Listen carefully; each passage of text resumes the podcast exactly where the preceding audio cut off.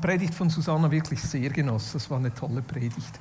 Toller Einstieg in diese Themenserie über Gebet, wo wir vor allem auch Gebet in der Bibel anschauen wollen. Heute das Vaterunser. Was mich besonders angesprochen hat an der Predigt von Susanna ist eigentlich, dass das Gebet immer Beziehung ist und dass es mich damit hineinschließt. Sie hat einen Satz gesagt, wenn jemand extrovertiert ist, wird er auch extrovertiert beten und wenn jemand introvertiert ist, wird er auch introvertiert beten. Und einfach so dieses Persönliche, was Gebet immer wieder ausdrückt. Und ich glaube, das ist uns ja sehr nahe, dieses Persönliche. Äh, und deshalb haben wir wahrscheinlich so als Wiener Darau auch immer ein bisschen Mühe, wenn es dann um ein Gebet geht, dass man miteinander betet. Also uns, unsere Tradition zum Beispiel, das gemeinsame Vaterunser Beten, ist ja, wird nicht so regelmäßig gepflegt, sage ich mal. Und trotzdem wurde mir dieses Gebet in den letzten Jahren enorm lieb. Es wurde zu einem meiner Lieblingsgebete, was ich im Moment fast täglich bete. Und mein Wunsch für die Predigt heute Morgen ist, dass ich dir so ein bisschen etwas von dieser Leidenschaft weitergeben kann, dass du dich heute Morgen anstecken lässt. Und ich habe sogar eine Hilfe für dich.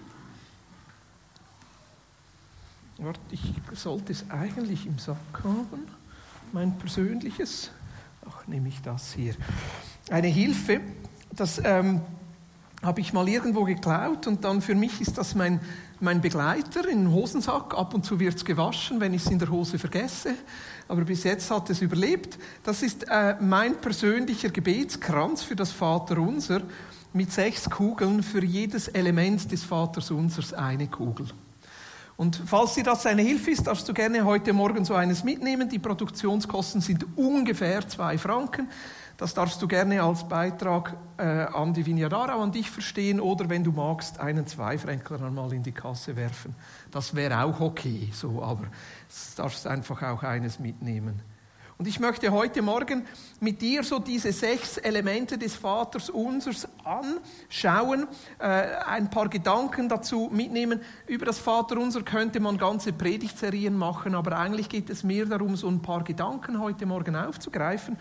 Und ich möchte starten, dass wir miteinander das Vaterunser beten. Und zwar in der ökumenischen Version. Und die seht ihr hier. Und wir sprechen das miteinander. Unser Vater im Himmel, geheiligt werde dein Name. Dein Reich komme, dein Wille geschehe, wie im Himmel, so auf Erden. Unser tägliches Brot gib uns heute und vergib uns unsere Schuld wie auch wir vergeben unseren Schuldigen. Und führe uns nicht in Versuchung, sondern erlöse uns von dem Bösen. Denn dein ist das Reich und die Kraft und die Herrlichkeit in Ewigkeit. Amen. Das ist das Öko, die ökumenische Version des Vaters Unsers, wenn man in die Bibel schaut, Markus 6 oder Lukas 11, und ich habe euch die Version von Matthäus Kapitel 6 mitgebracht, merkt man, dass der letzte Teil fehlt. Also dieser Teil von, denn dein ist das Reich und die Kraft und die Herrlichkeit in Ewigkeit, Amen, steht im Grundtext eigentlich gar nicht drin. Das ist eine Einfügung, die erst später in den Manuskripten auftaucht. Deshalb ist im kritischen Text, im kritischen griechischen Text diese Version nicht drin. Aber das heißt ja nicht, dass wir es nicht auch beten könnten. Ja.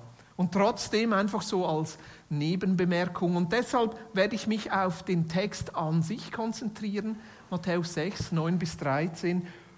Und ich habe schon angetönt, es sind so äh, sechs Elemente, die mir wichtig wird. Und wenn ich jetzt das Vaterunser bete, mache ich es selten so, dass ich einfach so dieses Gebet liturgisch für mich bete, sondern was ich mache, ist, dass ich jeden Teil so einzeln nehme und dann mehr das Thema im Gebet aufnehme und das Thema vor Jesus oder vor Gott dann bewege.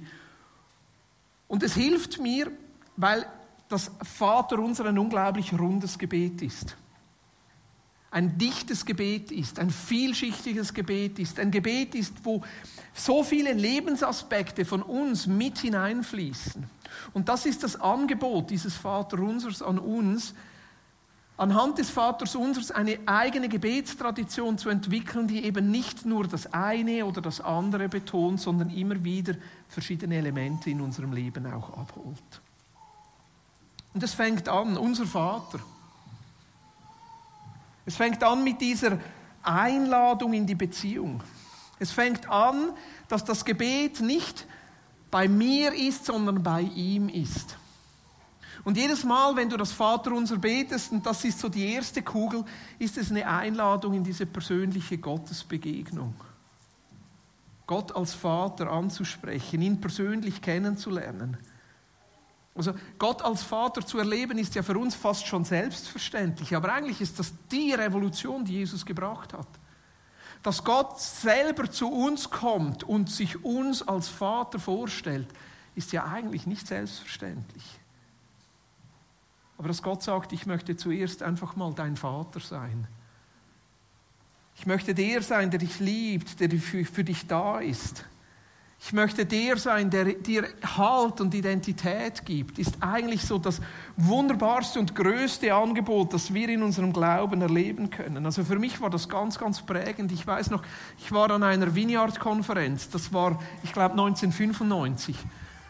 Und da hat am Freitagmorgen an dieser, äh, dieser Vineyard-Konferenz Ed Piorek über dieses Vaterherz Gottes gesprochen. Ich habe ich, ich weiß nicht mehr viel von dieser Predigt, ich weiß nur noch, dass ich fast die ganze Zeit geweint habe.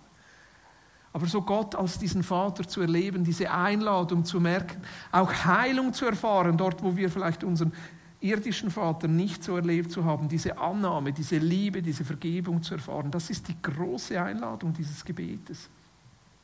Und hier heißt es, unser Vater, der du bist im Himmel, geheiligt werde dein Name.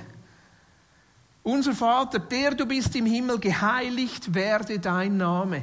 Gleichzeitig ist in diesem unser Vater auch wieder etwas, ich glaube, was nicht als Warnung und trotzdem so als etwas, das mitschwingt. Wenn wir Gott als persönlichen Gott erfahren und annehmen, dass wir immer auch mitbedenken, dass Gott immer größer ist als das, was ich jetzt von ihm erlebt habe. Wenn ich jemanden kenne und genau weiß, wie er ist, und genau weiß, wie er handelt und genau weiß, wie er sich jetzt in diesem und diesem Moment verhaltet und was er jetzt so genau will, dann kann ich ihn kontrollieren. Und manchmal habe ich das Gefühl, dass so dieses Reden vom persönlichen Gott Gott eben auch klein macht. Wir können ihn dann in den Hosensack stecken und sagen, ja, da, da gehörst du hin. Aber wenn wir beten, unser Vater, der du bist im Himmel, geheiligt werde dein Name, ist es auch eine Einladung, ihn immer wieder neu zu entdecken. Zu sagen, Gott, du bist größer als was ich jetzt von dir erlebe und erfahre und von dir weiß. Und es ist eben nicht immer so klar, was er jetzt genau will und nicht immer so klar, wie er jetzt eben ist. Und mir gefällt dieser eine Ausspruch von Karl Barth. Mir gefällt nicht alles bei Karl Barth, aber dieser eine Ausspruch gefällt mir sehr gut. Er sagt, wir sollen als Theologen, und ich habe das jetzt mal übersetzt, wir sollen als Christen von Gott reden. Wir sollen von Gott reden. Es ist richtig, dass wir sagen, ich kenne Gott, ich weiß, wer er ist, er ist mein Vater. Und dann hebt Bar den Martenfinger und sagt, wir sind aber Menschen und können als solche, weil wir eben Menschen sind, gar nicht von Gott reden. Ja, wie, Gott ist Gott und wir sind Menschen. Wie können wir dann sagen, so ist Gott? Wir sollen von Gott reden, aber können es ja gar nicht. Und deshalb sollen wir beides. Wir sollen unser Sollen und unser Nicht-Können wissen und eben damit Gott die Ehre geben. Und genau das drückt dieses Gebet so schön aus. Unser Vater, der du bist im Himmel, geheiligt werde dein Name. Gott will sich uns als persönlicher Vater vorstellen und trotzdem, er bleibt der, der eben doch noch größer ist, der trotzdem noch außerhalb unserer Dimension ist, der trotzdem noch einfach nicht erfassbar ist und wo wir immer wieder davon angewiesen sind, dass er sich uns offenbart und zeigt, wie er ist. Geheiligt werde dein Name. Geheiligt werde dein Name. Und trotzdem, es ist diese Einladung, diese erste Kugel ist wie die Einladung, ihn immer wieder als Vater zu erleben. Immer wieder diese Gnade zu erleben, dass er sich uns offenbart und dass er möchte, dass wir ihn kennen und trotzdem nicht abschließen. Und dann die zweite Kugel, das, der zweite Teil, da heißt es, dein Reich komme, dein Wille geschehe. Dein Reich komme, dein Wille geschehe, das ist für mich so ermutigend, weil es heißt, dass sein Reich existiert und es heißt, dass Gott einen Willen hat. Schon nur mal das festzuhalten, Gott hat einen Willen, er hat eine Absicht, er ist nicht gleichgültig, sondern er möchte was tun, er möchte was bewegen. Dein Reich komme, es gibt dieses Reich. Es gibt diesen Ort, wo die Dinge so laufen, wie Gott das möchte. Es gibt diesen Ort, wo sein Friede regiert. Es gibt diesen Ort, wo einfach nur Liebe ist. Es gibt diesen Ort, wo alle Dinge in Ordnung sind. Ach, für mich ist das ermutigend. In den Herausforderungen und im Chaos dieser Welt zu wissen, dass es ein Reich gibt, wo die Dinge in Ordnung sind. Und dieses Reich soll kommen. Und sein Wille soll geschehen. Sein Wille. Er stülpt uns diesen Willen nicht über, greift nicht einfach ein, sondern dein Reich komme, dein Wille geschehe ist ja genau das, dass wir uns als Menschen zur Verfügung stellen und sagen, nicht mein Wille, sondern dein Wille soll geschehen. Lass mich mehr von dem erkennen. Lass mich erkennen, was deine Gedanken sind. Und dann heißt es, wie im Himmel, so auf Erden. Das ist für mich ein Gebet der Hoffnung, weil sein Reich bereits begonnen hat, weil er auferstanden ist. Es kommt natürlich jetzt ein bisschen darauf an, wie wir uns Himmel und Erde vorstellen. Ich glaube, die meisten von uns sind so in einem Paradigma verhaftet, wo wir sagen, Himmel oben, Erde unten. Also wo wir uns Himmel und Erde so ein bisschen räumlich vorstellen. Da gibt es einen Raum, da ist Himmel und da gibt es einen Raum, das ist Erde. Und das Gebet soll einladen, dass sich diese Räume so überlappen. Das ist eine Vorstellung. Letztendlich bin ich anhand eines Theologen, Wolfhard Parlenberg, auf einen ganz anderen Gedanken gestoßen. Und den finde ich ganz faszinierend. Er sagt, nein, es ist eine zeitliche Dimension, nicht eine räumliche Dimension eine zeitliche Dimension. In dem Sinn, Himmel ist dann die Erfüllung, wenn Jesus zurückkommt und sein Friedensreich in aller Fülle anbricht. Und Erde ist, wenn es eben hier noch nicht ist. Und er sagt dann, Christus ist der, der aus der Zukunft von uns in die Gegenwart läuft und wir laufen ihm entgegen und begegnen ihm.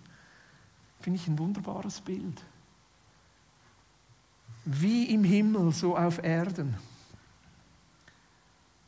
Dieses Erwarten von Christus als König, dass er sich hier manifestiert.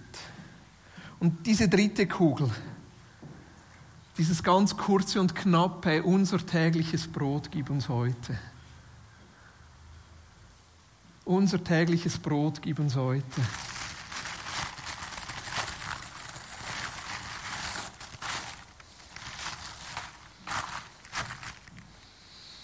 Mein Pausenbrot heute zwischen dem ersten und dem zweiten Gottesdienst. Ich, ich habe extra heute Morgen noch so ein Brot gekauft, weil es heißt nicht, und meine neue Wohnung gibt mir heute und mein neues Auto gibt mir heute und mein neues iPhone gibt mir heute und meinen neuen Laptop gibt mir heute und meinen neuen Arbeitsplatz gibt mir heute. Ja, ich weiß, Gott will mich versorgen, aber lasst uns mal Lasst uns als wohlstandsverwöhnte Schweizer uns mal nochmal auf diesen Text einlassen und sagen, es heißt, unser tägliches Brot gib uns heute. Und wenn wir unser tägliches Brot schon haben und dieses Gebet schon erfüllt ist, dann können wir eigentlich nur noch sagen, danke Jesus, dass du das Gebet schon erfüllt hast. Und jetzt denke ich an die Menschen, die kein tägliches Brot haben.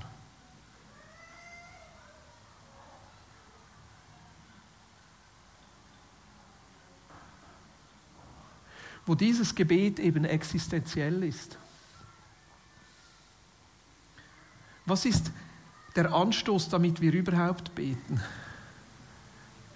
Gebet braucht eine existenzielle Erschütterung.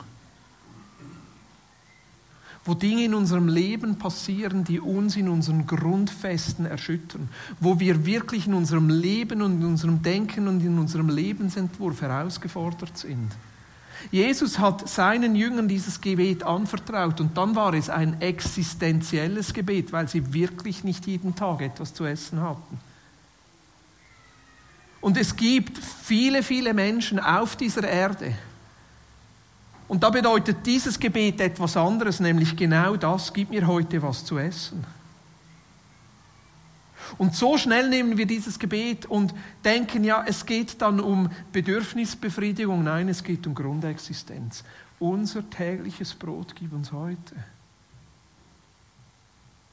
Das ist der Anstoß. Und wieso sage ich das? Weil ich glaube, dass wir das immer und immer wieder hören müssen. Und wenn wir das Vaterunser beten, ja, wir sollen sagen, das und das brauche ich. Und manchmal sind es ja wirklich auch bei uns existenzielle Dinge. Vielleicht nicht mehr materiell, sondern Einsamkeit oder Not oder Zukunftsperspektive und Krankheit. Und dann ist es völlig in Ordnung, das hineinzunehmen. Und ja, wir dürfen Gott auch unsere Wünsche anvertrauen. Und er ist ein Gott, der auch diesen begegnet. Aber hey, am Ende heißt es, unser tägliches Brot gib uns heute. Lasst, lasst uns das wirklich auf uns wirken, uns selber nochmal existenziell herausfordern und sagen, wenn meine Existenz gesättigt und sicher ist, dann lass mich doch wenigstens an meine Geschwister denken, die zum Beispiel heute Morgen sich wünschten, sie könnten Gottesdienst feiern, aber nicht können, weil sie im Gefängnis sind, nicht können, weil es zu gefährlich ist, sich zum Gottesdienst zu treffen. Unser tägliches Brot gib uns heute und führe uns und vergib uns unsere Schuld, wie auch wir unseren Schuldigen vergeben haben. Ist Kugel Nummer vier. Und vergib uns unsere Schulden, wie auch wir unseren Schuldigen vergeben haben. Ich möchte hier anfügen, und falls ich mich nicht schuldig fühle, dann vergib mir meinen Stolz. Mich, mich berühren lassen, einfach von der Tatsache, dass ich auch zerbrochen bin. Es ist ein Gebet der Versöhnung, so sich bewusst zu werden, dass, dass es viele, viele Dinge gibt, die nicht gut sind, nicht richtig sind. Und ich immer wieder neu Gottes Vergebung nötig habe. Ich habe im Vorfeld äh, von der Predigt mit den Teenagern ausgetauscht und eine der der Teenager hat mir dann zurückgeschrieben und gesagt, hey, wie krass ist dieses Gebet, dass es mit Heiligkeit Gottes beginnt und dann unsere eigene Zerbrochenheit mit einschließt. Und es zulässt in diesem Gebet, dass wir als schuldige, als schuldbeladene Menschen dort hineinkommen dürfen.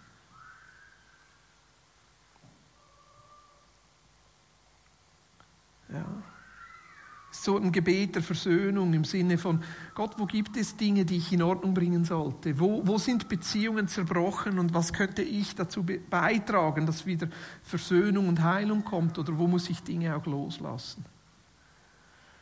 Und dann die Kugel Nummer 5, die fordert mich am meisten heraus, einfach weil ich es nicht verstehe. Wie kann Jesus sagen, wir sollen beten, führe uns nicht in Versuchung? Kann Gott in Versuchung führen? Im Griechischen könnte man auch übersetzen, führe mich nicht in Tests hinein, in, in Glaubenstests. Das passt für mich irgendwie noch eher. Gott, teste heute mal jemand anderen, aber nicht mich. ich habe schon genug Herausforderungen, ich brauche nicht noch eine mehr. Ja? Und trotzdem, es könnte auch genauso heißen, führe mich nicht in Versuchung.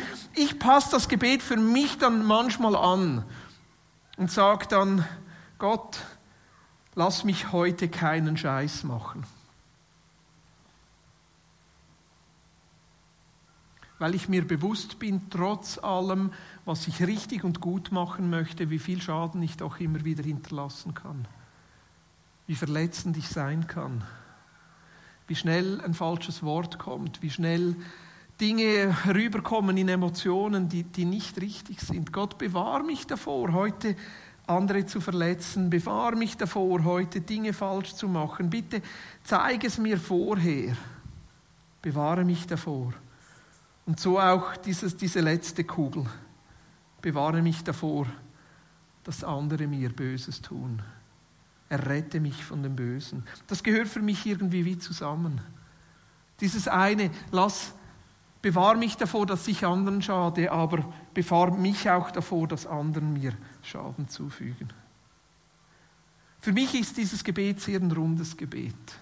Es fängt an, diese Einladung, Gott persönlich zu erleben, diese Beziehung, dieses Einlassen auf diesen Gott, der trotzdem viel größer ist, als ich ihn fassen könnte. Und es endet dann ganz praktisch in meinem Alltag. Ein sehr rundes Gebet. Und ihr merkt, da wäre noch so viel drin, dass man sagen könnte. Es ist ein Gebet, das mir wirklich lieb geworden ist und wo ich immer wieder diese Kugel nehme und bei einer und dann zur zweiten und manchmal bleibe ich auch nur bei der ersten oder gehe wieder zur ersten zurück. Aber einen wichtigen Punkt muss ich noch ansprechen. Der hat mich beschäftigt die ganze Zeit hindurch in der Vorbereitung fürs Vaterunser. Mir ist neu aufgefallen, dass es nicht heißt, mein Vater, der du bist im Himmel, geheiligt werde dein Name. Dein Reich komme, dein Wille geschehe, wie im Himmel, so auf Erden. Mein tägliches Brot gib uns heute und vergib mir meine Schuld, so auch wir, auch ich denen vergebe, die an mir schuldig geworden ist. Sondern es heißt unser Vater, der du bist im Himmel. Es ist eben nicht nur meiner, es ist auch deiner. Und ist auch der Vater der Menschen, die vielleicht ein bisschen schräger glauben als wir. Oder vielleicht manchmal gar nicht glauben. Und wenn wir dieses Gebet beten, dann verbindet es uns auch mit all den anderen Menschen, die dieses Gebet beten. Vielleicht in einer anderen Sprache und vielleicht sogar in einer anderen Tradition. Und es wurde mir wieder neu bewusst, dass dieser Lebensstil des Vaters unseres wirklich nur möglich ist, wenn wir miteinander das beten und auch miteinander das leben. Dieses Leben, das sich auf diesen Vater ausrichtet, sich wirklich in Gemeinschaft ergießen soll. Also wenn ich das bete, unser Vater, dann ist das unser wirklich wir hier miteinander als Vineyard. Wir hier miteinander als Christen der Region Aarau. Wir hier miteinander als Kirchen auf dieser Welt. Aber wir hier miteinander als all diese Christen, die vor uns kamen, jetzt sind und später nochmal dazukommen werden. Das ist ein Gebet der Gemeinschaft. Das ist ein gemeinsames Bekenntnis dass ich es eben nicht alleine kann, sondern wir es miteinander tun. Es waren so ein paar Gedanken, ein paar Anstöße und gleichzeitig auch eine Einladung, dieses Vaterunser immer wieder zu beten. Ich würde gerne so eine Gebetskette für dich mitnehmen, schon nur, dass du es im Hosensack spürst, als Einladung, hey, jetzt dürftest du wieder mal. Aber ich möchte es so machen, dass wir abschließen und nochmal das Gebet miteinander beten und dass du einfach dann diesen einen Punkt, der dich heute Morgen besonders angesprochen hat, vielleicht ist es Vater unser, vielleicht ist es erlöse uns von den Bösen, vielleicht ist es, wie auch wir vergeben unseren Schuldigen, dass du einfach ein paar Minuten nimmst und bei diesem einen Punkt dann bleibst und dort betest. Du darfst gerne im Hintergrund dann ein bisschen Musik machen, Jerry, wenn du was Passendes hast, nichts Passendes, dann... Äh, Zimmerli Brothers darf ich euch dann einladen, vielleicht ein bisschen. Sehr gut, das hilft. Ist nicht so still dann. Aber lasst uns das nochmal miteinander beten und dann nimmst du einfach, wenn du magst, das in die Hand, diese Kugel, die für dich jetzt dran ist und nimmst dir ein paar Minuten Zeit, einfach dafür zu beten. Unser Vater im Himmel, geheiligt werde dein Name Dein Reich komme, dein Wille geschehe, wie im Himmel, so auf Erden. Unser tägliches Brot gib uns heute und vergib uns unsere Schuld, wie auch wir vergeben unseren Schuldigen. Und führe uns nicht in Versuchung, sondern erlöse uns von dem Bösen. Denn dein ist das Reich und die Kraft und die Herrlichkeit in Ewigkeit. Amen.